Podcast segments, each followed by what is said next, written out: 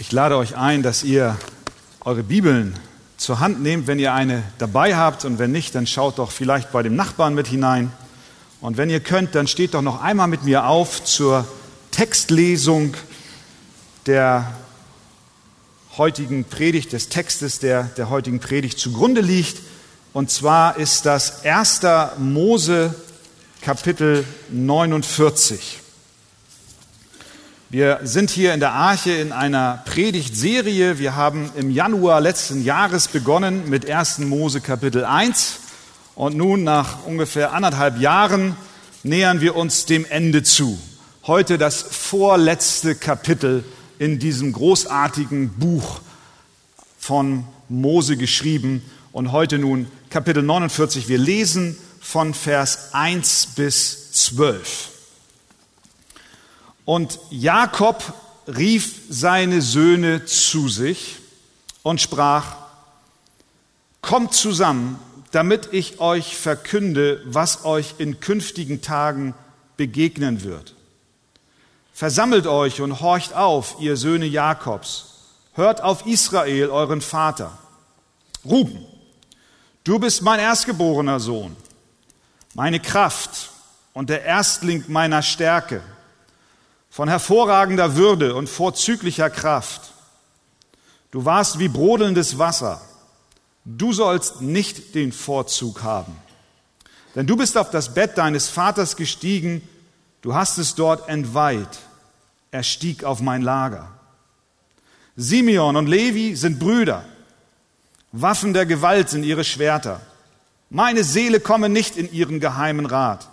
Und meine Ehre vereine sich nicht mit ihrer Versammlung.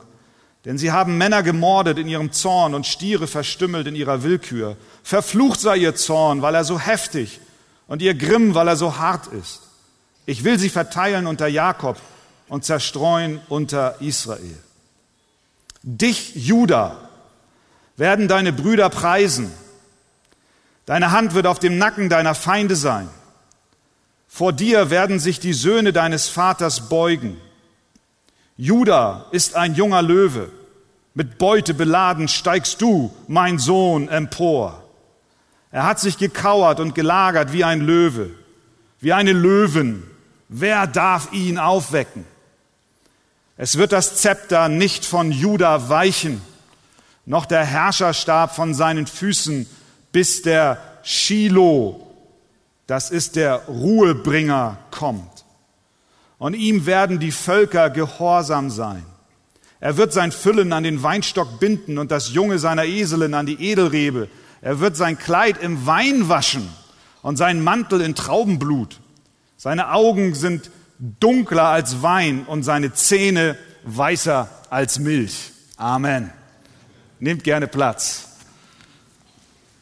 Auf den ersten Blick ein Text mit vielen Rätseln. Wollen wir mal schauen, was wir für Wahrheiten dort herausfinden können. Es ist allgemein bekannt, dass das Umfeld, in dem ein Kind aufwächst, starken Einfluss auf die weitere Entwicklung im Leben dieses Kindes hat. Eltern, Großeltern, Lehrer, Freunde prägen, ob sie wollen oder nicht.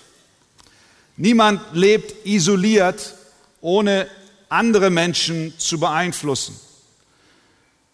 Die Luft, die du ausatmest, atmet ein anderer ein.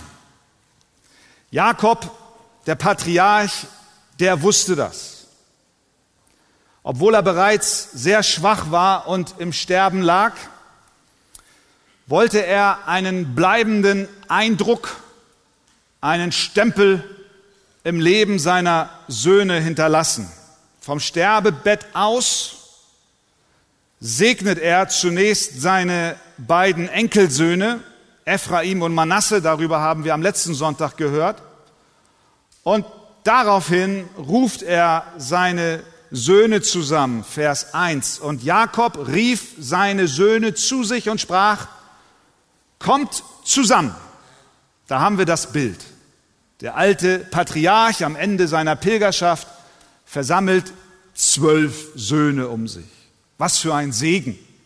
Alle sind am Leben und er darf sie am Ende seiner Tage segnen. Und tatsächlich, er hat für alle, für jeden seiner Söhne einen Segen. Das wird deutlich in Vers 29. Dort heißt es, und zwar segnete er jeden mit einem besonderen Segen. Aber bevor er das tat, sprach er auch zu jedem noch prophetische Worte. Jakob war ein Prophet an dieser Stelle. Er selber sagt in Vers 1, kommt zusammen, damit ich euch verkündige, was euch in künftigen Tagen begegnen wird. Und er fängt mit Ruben an. Ruben, du bist mein erstgeborener Sohn. Vers 3. Meine Kraft, der Erstling meiner Stärke, von hervorragender Würde und vorzüglicher Kraft. Auf Ruben liegt große Hoffnung. Er ist der natürliche Erbe, weil er der Erstgeborene ist. Er hat eine ganz natürliche Vorrangstellung vor all seinen anderen Brüdern. Ruben, mein erstgeborener Sohn. Haben wir einen Ruben hier, ne? Da sitzt er. Aber, hör gut zu, Ruben, Ruben hat schwer gesündigt. Er wird vom alten Vater Jakob auf dem Sterbebett scharf zurückgewiesen. Vers 4. Du warst wie brodelndes Wasser. Du sollst nicht den Vorzug haben. Warum? Du bist auf das Bett deines Vaters gestiegen, du hast es dort entweiht. Er ging mit Bilha, der Magd und der Nebenfrau des Jakobs, ins Bett. Und es scheint so, als Jakob hier auf dem Sterbebett liegend sich zu den Brüdern wendet und er schiebt nach, er stieg auf mein Lager. Er weist den Erstgeborenen vor versammelter Mannschaft zurecht. So groß ist seine Abscheu vor dieser Sünde, die Ruben begann. Und tatsächlich, die Prophetie Jakobs hat sich erfüllt, weil Ruben wie Wasser unkontrolliert war schäumte und brodelte und sich nicht in Grenzen halten ließ,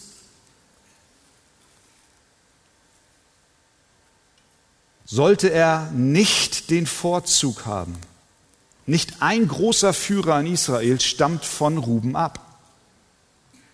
Prophetie erfüllt. Dann wendet er sich Simeon und Levi zu.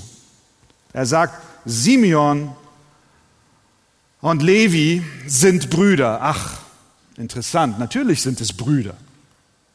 Warum sagt er das nochmal? Weil sie nicht nur Brüder in der Form sind, dass sie denselben Vater und dieselbe Mutter haben, nein, sie sind auch Brüder in der Art und Weise, wie sie mit Situationen umgegangen sind. Sie sind von gleicher Art. Sie fühlten sich durch die Vergewaltigung ihrer Schwester, wenn ihr euch erinnert, so sehr persönlich getroffen, dass sie Rache übten. Mittels eines schrecklichen Massakers. 1. Mose 34. Er sagt, Waffen der Gewalt sind ihre Schwerter. Sie haben Männer gemordet in ihrem Zorn und Stiere verstümmelt in ihrer Willkür. Sie haben persönlich Rache geübt. Jakob macht klar, dass auch schon im Alten Testament persönliche Rache niemals einen Platz hatte, sondern die Rache ist mein, spricht der Herr. Wenn Gott richtet, dann richtet Gott und niemals wir selbst, die wir unser Schicksal in die Hand nehmen. Der Gott Jakobs macht einen klaren Unterschied zwischen dem Gericht Gottes und persönlicher Rache. Und Jakob sagt, meine Seele komme nicht in ihren geheimen Rat und meine Ehre vereine sich nicht mit ihrer Versammlung. Ich will mit euch nichts zu tun haben in der Sache, dass ich gemeinsame Sache mache mit euch. Denn Gott, der gerechte Richter, sieht alles. Da ist Jakob. Und er teilt seinen Söhnen nochmal eine Lektion. Ich will sie verteilen, sagt er, unter Jakob und zerstreuen unter Israel. Und tatsächlich, ihre Stämme haben sich völlig getrennt voneinander entwickelt. Die späteren Stammesgeschichten zeigen, dass Simeon ein eigenes Stammesgebiet zugeteilt bekam. Die Nachkommen Levis dagegen, so die Wuppertaler Studienbibel, wohnten, wenn sie gerade nicht, wenn sie nicht gerade im Dienst am Heiligtum taten, in 48 über das ganze Land verteilten Ortschaften. Prophetie erfüllt. Und dann wendet Jakob sich seinem Sohn Judah zu. Vers 8. Judah? Judah, Judah ist der von Natur aus bevorzugte Sohn. Nein, er ist es nicht. Er ist nicht der von Natur aus bevorzugte Sohn. Ruben ist der Erstgeborene. Auch Judah ist keineswegs ein unbeschriebenes Blatt. Er ist nicht sündlos. Er hat große Sünden begangen. Kapitel 38. Wir erinnern uns. Er heiratete eine Kanaaniterin, was ein Gräuel war in den Augen des Herrn. Er ging zu einer Prostituierten, die sich später als seine Schwiegertochter herausstellte. An und für sich ist an Judah nichts dran, das ihn auserkoren hätte, diese nun vom alten Vater ausgesprochene Prophetie in Empfang zu nehmen. Und doch bekommt er jetzt in diesen letzten Segensworten Jakobs eine erhobene Stellung zugewiesen. Gott hatte Judah genommen und aus ihm etwas gemacht, dieses raue, rohe Material, und er hat ihn geformt im Laufe der Geschichte. Er war eifersüchtig mit seinen Brüdern zusammen auf Josef. Er hat ihn verraten und verkauft. Er hat seinen Vater belogen. Aber wir sehen, wie Gott in der Geschichte an ihm arbeitete und wir sehen ja mal am Ende, wie er vor Pharao steht und ein Wort für Benjamin einlegte, damit der alte Vater in Kanaan doch nicht am gebrochenen Herzen stirbt. Er gibt sich selbst hin als ein Lösegeld. Er sagt, ich bin bereit, mich selber als ein Bürgen zur Verfügung zu stellen, wenn du Pharao nur Benjamin mit uns schickst. Gott hatte ihn verändert und nun spricht Jakob zu Judah. Vers 8. Er vergleicht ihn mit einem siegreichen Eroberer. Er sagt, deine Hand wird auf dem Nacken deiner Feinde sein. Aber nicht nur das, er wird auch viel höher als seine Brüder dargestellt. Vor dir werden sich die Söhne deines Vaters beugen. Erinnern wir uns an den Traum von Josef? Der hat geträumt, dass sich die Brüder vor ihm verneigen. Und es kam so. Und jetzt bekommt Judah den Zuspruch, deine Brüder werden sich vor dir verneigen. Und nicht nur das, dich, Judah, Vers 8, werden deine Brüder preisen. Judah wird auf eine Position erhoben, die er natürlicherweise überhaupt nicht innehat. Er wird nicht nur über seine Feinde triumphieren, sondern er wird von seinen Brüdern als der Führer, als der Leiter anerkannt werden. Und Jakob benutzt eine bildliche Sprache, um das deutlich zu machen. Er benutzt Bilder aus der Tierwelt, so wie du zu deinem Ehemann manchmal mein lieber Hase sagst. So sagt er, Isachar ist ein knochiger Esel, Vers 14. Dann ist Vers 17 eine Schlange. Benjamin, Vers 27, ein reißender Wolf. Und Judah ist ein junger Löwe. Vers 9. Mit Beute beladen steigst du, mein Sohn, empor. Er hat sich gekauert und gelagert wie ein Löwe, wie eine Löwin. Wer darf ihn aufwecken? Judah ist ein junger Löwe. Er kauert und er lagert sich aber wie ein ausgewachsener Löwe. Wie eine Löwin, die ihre Jungen beschützt. Wer wagt es, eine Mutterlöwen aufzuwecken? Besser nicht. Lass sie schlafen. Rühr sie nicht an. Aus diesem Bibeltext stammt der Ausdruck der Löwe aus dem Stamm Juda.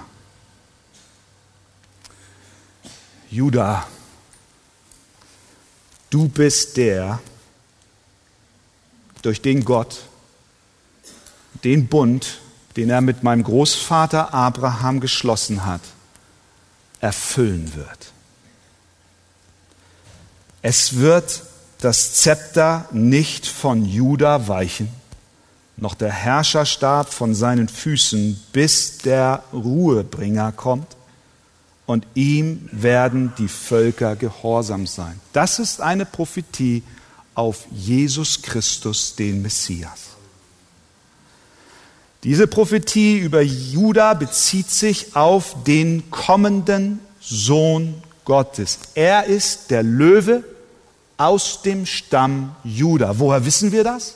Aus Offenbarung Kapitel 5. Dort ist Johannes. Und er hat eine Vision und er sieht in seinem inneren Auge den geöffneten Himmel.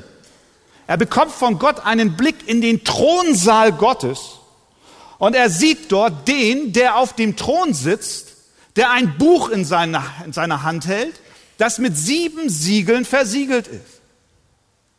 Und dieses Buch, was versiegelt ist, steht für den Heilsplan Gottes, den er mit seinem Volk vorhat, auszuführen.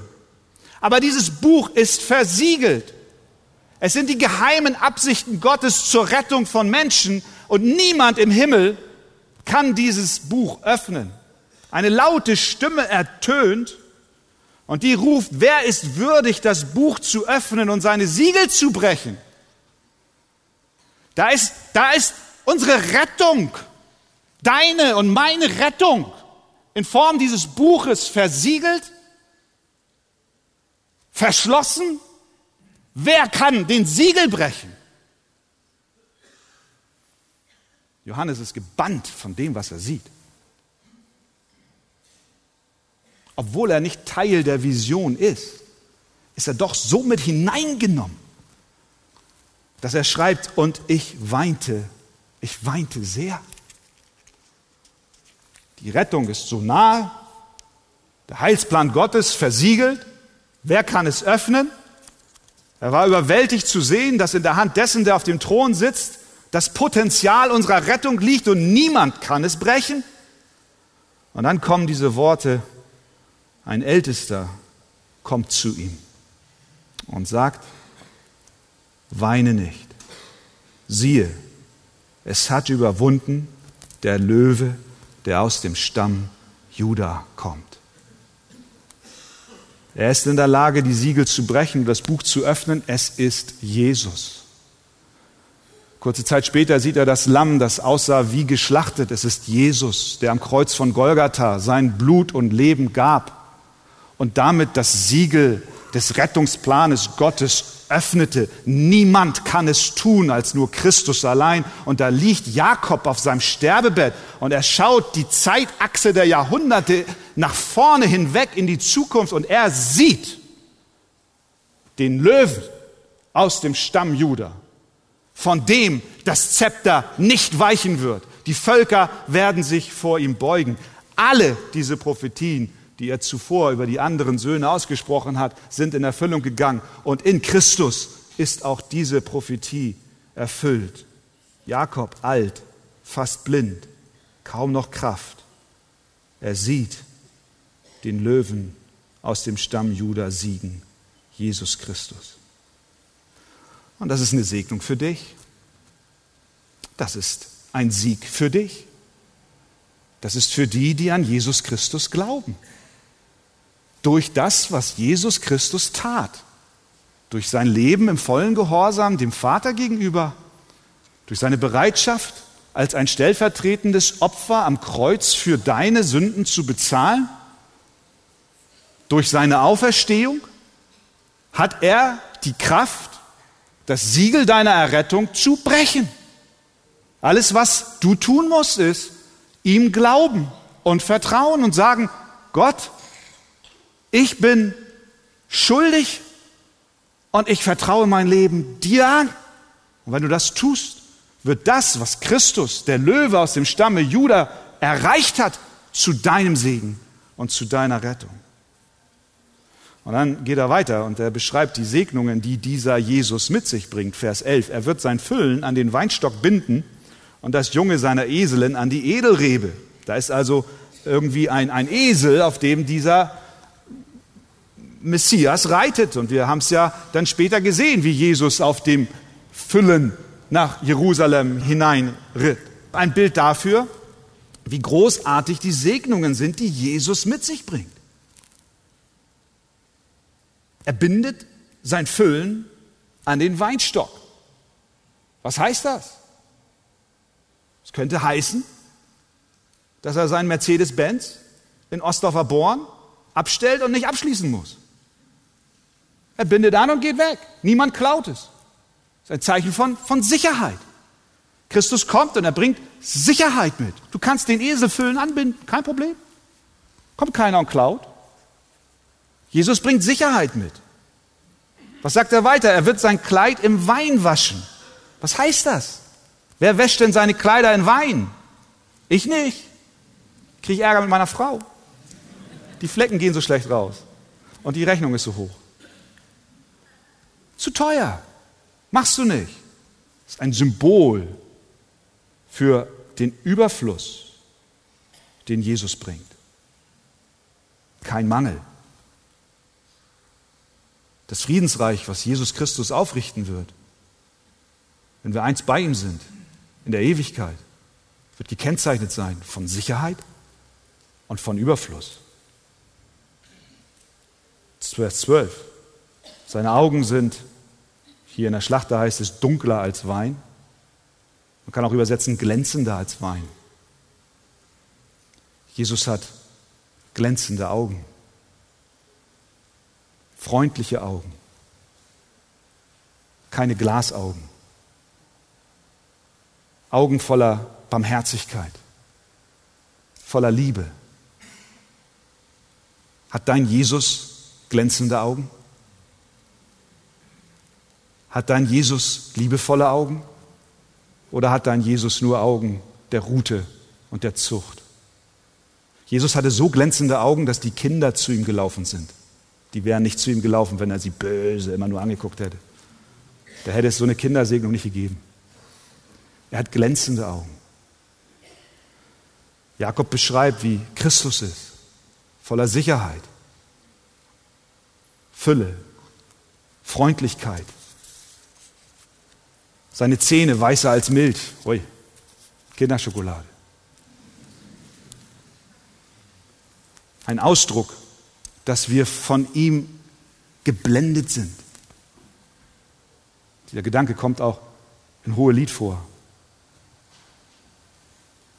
Er strahlt so hell, dass wir nicht rücklings nach hinten fallen, sondern dass wir auf unsere Knie fallen und geblendet sind von seiner Schönheit.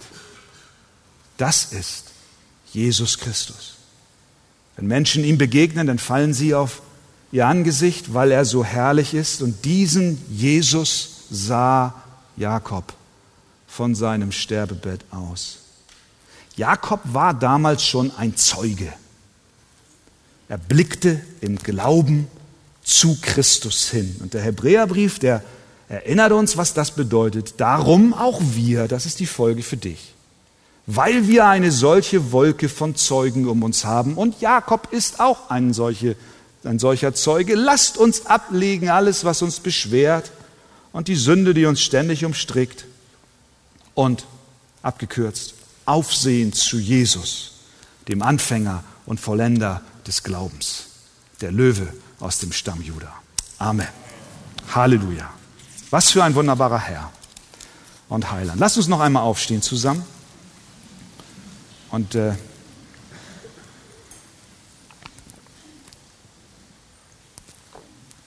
wir lesen 1. Mose Kapitel 49 von Vers 22 an. Josef ist ein junger Fruchtbaum. Ein junger Fruchtbaum an der Quelle. Seine Zweige klettern über die Mauer hinaus. Zwar reizen ihn die Bogenschützen und beschießen und bekämpfen ihn, aber sein Bogen bleibt unerschütterlich und gelenkig sind die Arme seiner Hände von den Händen des mächtigen Jakobs, von dort her, wo der Hirte, der Fels Israels ist, von dem Gott deines Vaters. Er wird dir beistehen, von dem Allmächtigen. Er wird dich segnen mit Segnungen vom Himmel herab, mit Segnungen der Tiefe, die unten liegt, mit Segnungen der Brüste und des Mutterschoßes. Die Segnungen deines Vaters übertreffen die Segnungen meiner Voreltern. Sie reichen bis an die Köstlichkeit der ewigen Hügel. Sie sollen auf das Haupt Josefs kommen, auf den Scheitel des Geweihten unter seinen Brüdern. Benjamin ist ein reißender Wolf. Am Morgen verzehrt er Raub und bis zum Abend verteilt er Beute. Diese alle sind die zwölf Stämme Israels. Und das ist es, was ihr Vater zu ihnen geredet und womit er sie gesegnet hat. Und zwar segnete er jeden mit einem besonderen Segen. Amen. Nehmt gerne Platz. Wir haben jetzt zwischen der Ansprache an Juda einige Verse übersprungen, in denen Jakob sich an seinen Sohn Sebulon, Isachar, Dan, Gad, Asser und Naphtali wendet. Jakob im Sterben liegend hatte seine Söhne versammelt und segnet sie, jeden Einzelnen, aber hat auch prophetische Worte für sie, die wir hier nachlesen können. Interessant ist, dass Jakob selber, als sein Vater Isaak im Sterben lag, sich den Segen erschlich hinter verschlossenen Türen. Ganz allein mit Isaak holte er sich den Segen, der eigentlich Jakob gehörte. Hier sehen wir, am Ende seines Lebens macht er es anders. Er versammelt alle zwölf. Jeder weiß vom anderen. Es ist eine insofern öffentliche Familienangelegenheit und kein Geheimnis. Bei Judah ging es vorrangig um die Absichten Gottes, die er mit ihm und durch ihn in der Zukunft verwirklichen wird. Aber als Jakob sich jetzt Josef, seinen bevorzugten Sohn, zuwendet, liegt das Hauptaugenmerk nicht so sehr auf dem, was Gott noch in der Zukunft durch Josef tun wird, sondern was Gott bereits für, durch und in Josef getan hat. Vers 22. Josef ist ein junger Fruchtbaum ein junger Fruchtbaum an der Quelle. Seine Zweige klettern über die Mauer hinaus. Können wir uns vorstellen? Efeu wächst und klettert. Taten das die Zweige von Josef? Ja. Er war ein einfacher Teenager damals, draußen auf dem Land, mit den Tieren beschäftigt, und am Ende der Josef-Geschichte ist er Kanzler von Ägypten, der Retter nicht nur einer ganzen Nation, sondern eines ganzen Gebietes des damaligen Nahen Ostens. Er ist ein Fruchtbaum an der Quelle. Seine Zweige ranken, sie wuchsen.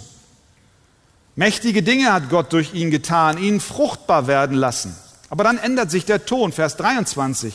Zwar reizen ihn die Bogenschützen und beschießen und bekämpfen ihn. Das ist ein Ausdruck dafür, dass er Widerstand in seinem Leben erlebt hatte. Die Brüder, die übel ihm mitgespielt haben. die Frau des Potiphars, die ihn ungerechterweise verleumdete und ihn letztlich ins Gefängnis schickte. Sie waren wie Bogenschützen, die ihn beschossen haben. Hinterlistig gingen sie mit ihm um. Die Mächte der Finsternis versuchten die Absichten Gottes, die er vor Grundlegung der Welt getroffen hat, nämlich in Ägypten diese kleine Familie zu einer Nation werden zu lassen. Die Mächte der Finsternis wollten diesen Plan vereiteln und somit das Leben dieses jungen Mannes zerstören. Aber, Vers 24, sein Bogen blieb unerschütterlich und gelenkig sind die Arme seiner Hände. Die Attacken und der Beschuss waren hart, schwer zu ertragen, aber letztlich konnte nichts ihm etwas anhaben. Im Gegenteil, die Attacken und die Bedrängnis, die er erlebte, waren Teil dessen, dass er am Ende überhaupt zu einer Frucht werden konnte. Denn ohne die Bedrängnis wäre dieser Weg gar nicht gegangen worden. Er wäre ja gar nicht in Ägypten gelandet. So ist es auch bei uns. Gott lässt zu, dass wir bedrängt werden.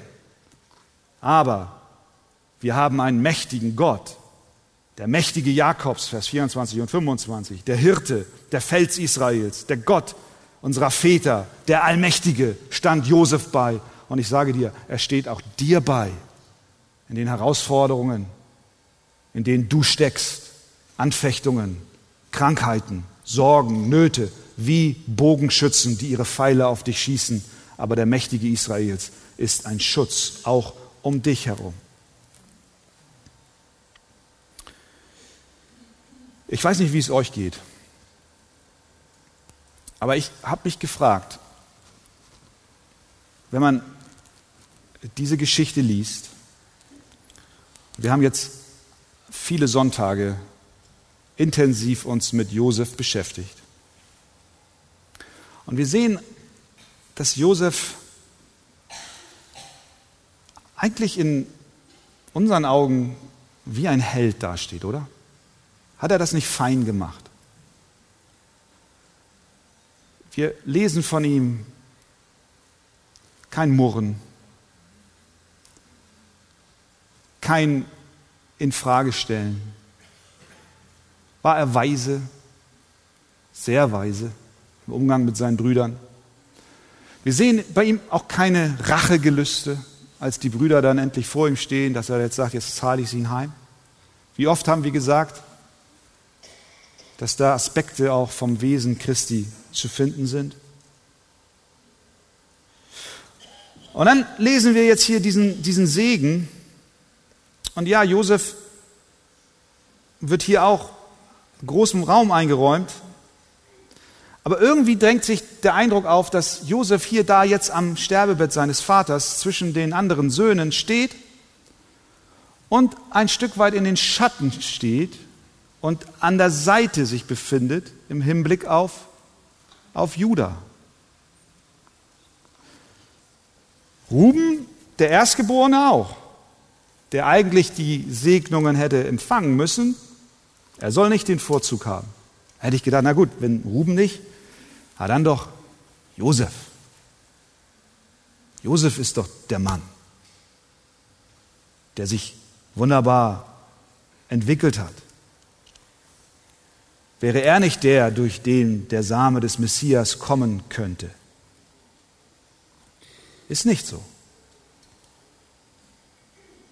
Woran erinnert uns das? Es erinnert uns daran, dass es in der Josef-Geschichte gar nicht in erster Linie um Josef geht. Und es erinnert uns daran, dass es in unserem Leben auch nicht in erster Linie um uns geht. Es scheint hier so zu sein, als dass als ob Gott hier ein Stück, ein Kapitel abschließt. Auch wenn du die Bibel weiter studierst und, und guckst, wie oft wird Bezug auf Josef genommen? Ja, hier und da schon. Aber vergleich das mal mit Judah.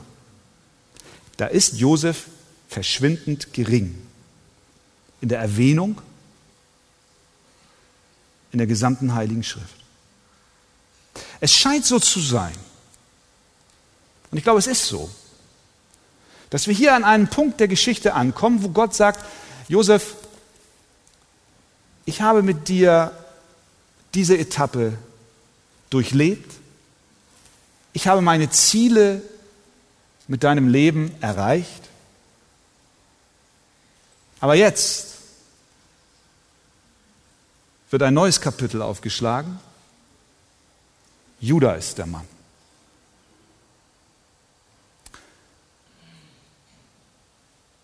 Versetzen wir uns mal in die Situation des Josefs hinein. Er ist der Kanzler von Ägypten. Er steht am Sterbebett.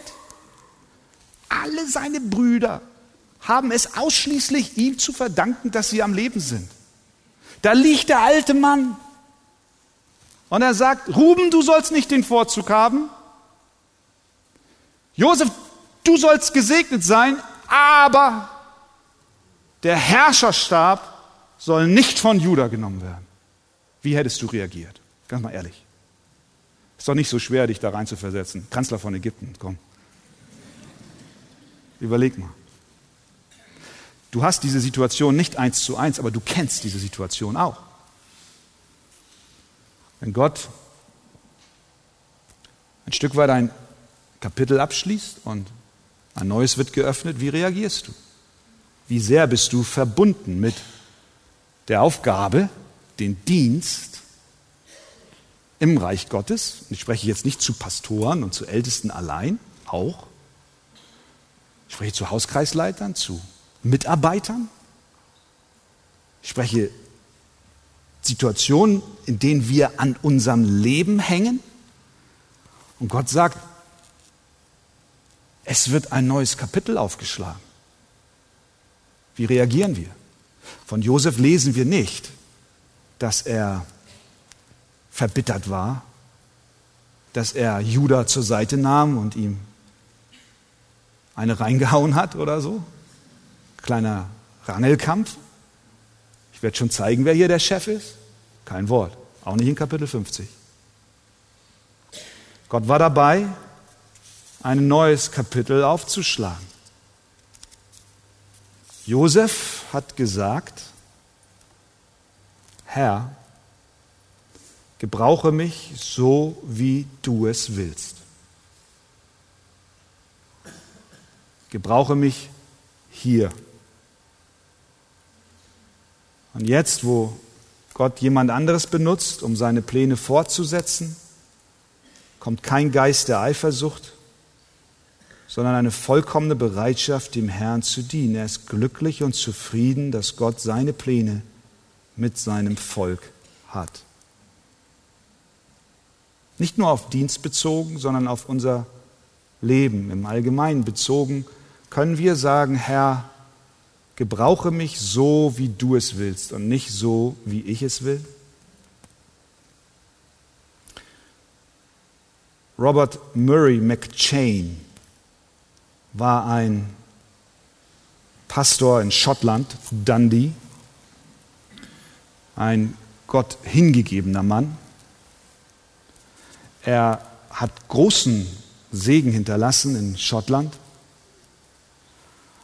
und er hat dort eine wunderbare Arbeit gehabt. Er wurde nicht einmal 30 Jahre alt. Im 30. Lebensjahr ist er gestorben. Er lebte von 1813 bis 1843, lang, lang ist her. Und er wurde so krank, dass seine Gemeinde ihm eine Reise nach Israel finanziert hat, einmal um, weil er ein Herz hatte für, für die Juden, aber auch um gesundheitlich zu erholen, aufgrund des besseren Klimas. Und in seiner Abwesenheit hat ein junger Mann den Predigtdienst übernommen. W.C. Burns, 24 Jahre alt. Sechs Monate war der Hauptpastor weg und in der Zeit predigt dieser junge Mann.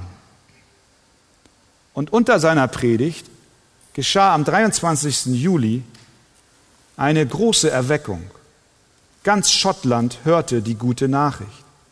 Der Geist fiel vom Himmel an vielen Orten des Landes. Murray McChain kommt nach Hause und sieht, was dort vor sich geht der gesegnete Mann. Und er berichtet von unvergesslichen Szenen, die er sah. Ein tiefes Überführtsein von ewigen Realitäten, die die Gemeinden erfasst hat. Die Menschen beteten an und sie fühlten, als wäre Gott greifbar nahe. Großes tat Gott durch den 24-Jährigen. Und Robert Murray McChain hat diese Entwicklung aus der Hand Gottes genommen und nicht ein Wort von Eifersucht oder Rangelei von sich gegeben. Aber dieser junge Mann, der plötzlich oben aufstand und von allen betrachtet wurde und als der Erweckungsprediger angesehen wurde, wisst ihr, was der gemacht hat? Der hat sich entschieden, mit Hudson Taylor in die China-Inlandmission zu gehen und hat dort sein Leben für das Evangelium von Jesus Christus gelassen. Sehen wir der junge Mann, der alte Mann, der ältere Mann, der Seniorpastor, der junge Mann. Sie haben die Sache Gottes höher gestellt als sich selbst. Waren bereit, anderen den Vortritt zu lassen, ja sogar bereit, nach China zu gehen, um ihr Leben für Gott zu geben und auf allen Ruhm in Schottland zu verzichten. Warum? Weil es nicht um Josef geht, weil es nicht um Robert McChain geht und weil es auch nicht um W.C. Burns geht und weil es nicht um Christian Wegert geht und weil es nicht um dich geht, sondern es geht um Christus. Josef trat zurück und war bereit, Gott zu dienen können wir sagen, Herr, ich bin dein. Ich weiß, dass ich nur wirklich glücklich werden kann, wenn ich mein Leben dir ganz und gar aushändige. Herr, ich weiß, dass du gut bist und alles, was du tust, ist gut, selbst wenn ich nicht verstehen kann, warum du tust, was du tust. Ich weiß, dass du von Herzen gut bist, weil du deinen Sohn Jesus Christus ans Kreuz hingegeben hast, um meinen Platz dort einzunehmen, mich zu erretten. Du hast Segen für mich über Segen inmitten von Kummer und Fragen. Und so sage ich, Herr, ich bin dein. Alles, was ich bin und habe, ist dein. Ich möchte mich ganz zur Verfügung stellen, egal ob als Teenager, bei den Schafen meines Vaters, ob in der Grube, ob auf dem Weg nach Ägypten, ob am Haus des Potiphars, ob im Gefängnis oder ob als Kanzler in Ägypten oder wenn mein Name später kaum noch Erwähnung findet, sondern Judah den Vorzug hat.